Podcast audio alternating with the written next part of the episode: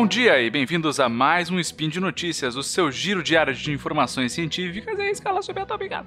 Aqui é o Marcelo Rigoli, o Higgs, e hoje, dia 1 de Gaian do calendário Decatrian, dia 19 do 6 de 2019 do calendário gregoriano, a gente vai falar um pouquinho de psicologia.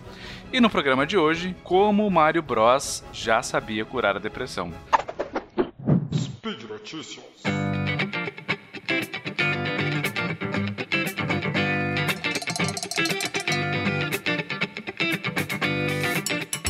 Bom, hoje a pesquisa que eu estou trazendo para compartilhar com vocês é uma pesquisa bastante interessante que tem ganhado algum espaço na mídia nos últimos dois, três anos. A depressão é um transtorno que a gente já comentou no SciCast, já comentou em outros lugares, e que a gente sabe que, apesar de terem tratamentos bem eficazes, tanto em termos de psicoterapia como em termos de farmacologia, Uh, não, é um, não é um tipo de, de problema que a gente tem 100% de sucesso em 100% dos casos. Ou tem algum tipo de efeito colateral no uso de medicação, que algumas pessoas não se adaptam. Então, ainda é um, um, uma, uma via de pesquisa bastante interessante para ser investida. Além do, claro, do impacto social que a depressão tem e, e do prejuízo que isso causa, bem importante.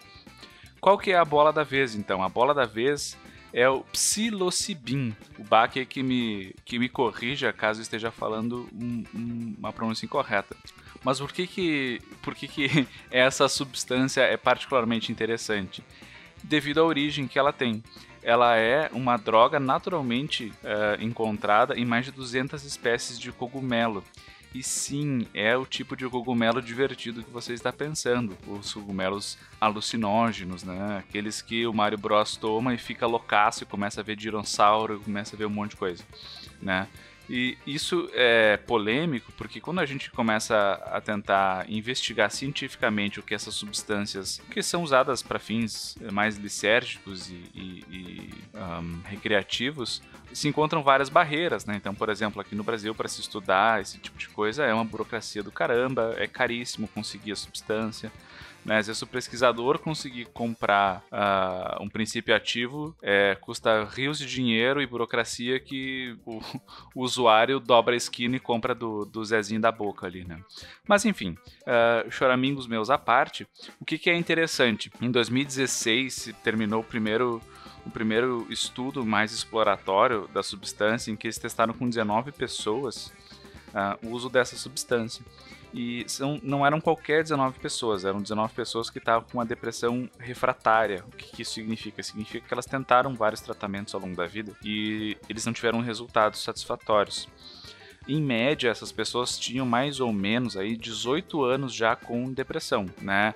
Claro que ela oscila, vai e vem, mas assim, sem uma resposta satisfatória legal que eles fizeram? Eles deram duas doses para as pessoas de 25 miligramas, né, numa semana, e uh, esperaram para ver os resultados. Né? Eles, o relato que a gente tem é de que após o uso da substância, mais ou menos uma hora depois, dá o, começa a dar a, a onda forte e a pessoa fica viajando por umas 5 horas e depois o efeito passa. Uh, o efeito lisérgico, né, o efeito alucinógeno. E depois disso as pessoas então começaram a relatar uma diminuição dos sintomas de depressão. O que, que é o legal disso, além de ficar viajando? É que uh, três meses depois, mesmo tendo sido só duas doses, mais da metade dessas pessoas ainda estavam uh, relatando sentirem menos sintomas de depressão, ou seja, o resultado da intervenção não ficou circunscrita à presença da substância no organismo. Então a pessoa toma a medicação, ela tem lá a viagem louca dela, né? E depois ela continua, uma boa parte, né? Pelo menos continua se sentindo bem. Isso então estimulou eles a continuarem para uma segunda fase do estudo, em que eles uh, usaram a mesma substância e tentaram comparar com o escitalopram. O escitalopram é um antidepressivo já bem estabelecido uh, e é bastante usado, é, já é aprovado e tudo, né? Talvez você conheça alguém que tome ou, ou até mesmo você mesmo tome. E ele é bem eficaz, assim, ele tem uma eficácia bem bacana. Então a ideia agora é comparar essa intervenção com esse uh, essa substância, né, o psilocibin, uh, para ver qual é que é comparado ao que a gente já tem, porque não adianta a gente querer colocar uma coisa para as pessoas usarem que é menos eficaz do que já existe, né? Então seria só para fazer uh, dinheiro mesmo, né? Então Eles estão testando agora, os resultados ainda não saíram dessa segunda pesquisa, mas os resultados preliminares, o que eles já têm acompanhado com as pessoas, é que tem sido promissor. Promissor no sentido de pelo menos ser equivalente. Né? Então, pelo menos vai ser ter uma, uma alternativa.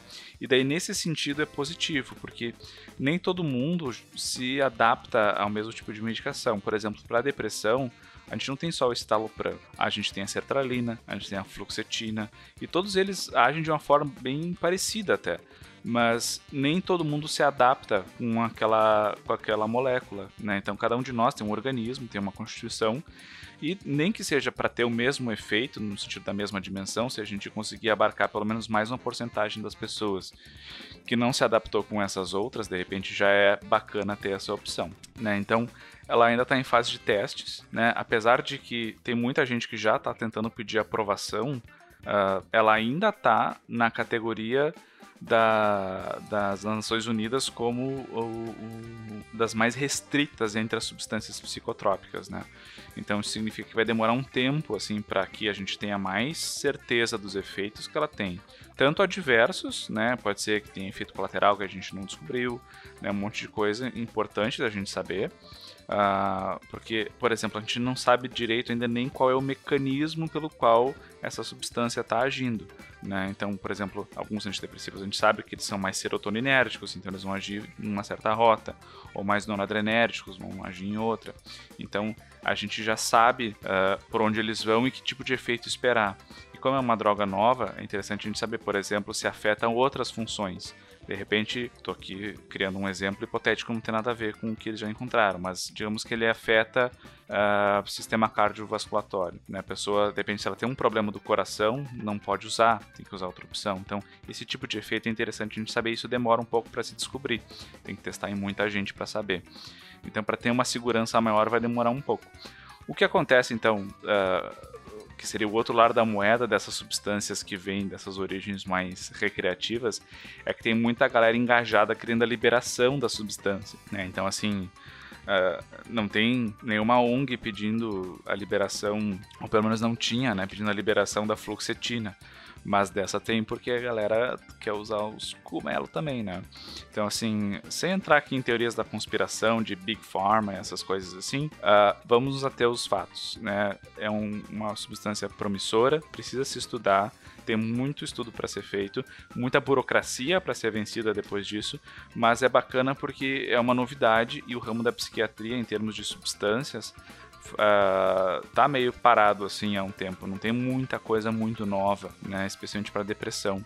Então é legal ter estudos que estão um vencendo os preconceitos desse tipo de substância, né? Porque as pessoas usavam nos anos 60 e 70 em Woodstock que a gente não pode usar hoje para tratar depressão.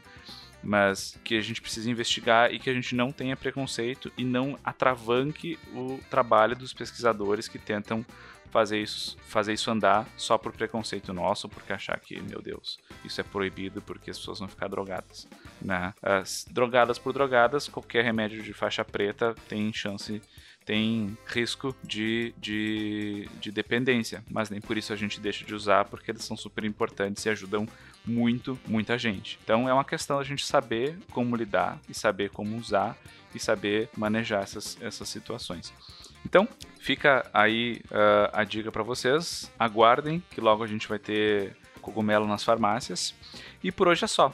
Lembra a todos que os links comentados estão no post. Deixe lá também seu comentário, elogio, crítica, xingamento, desabafo, pedido de ajuda. Lembro ainda que esse podcast só é possível acontecer por conta do teu apoio no patronato do SciCast, tanto no Padrim quanto no PicPay. E um grande abraço cogumeloso e licérgico e até amanhã.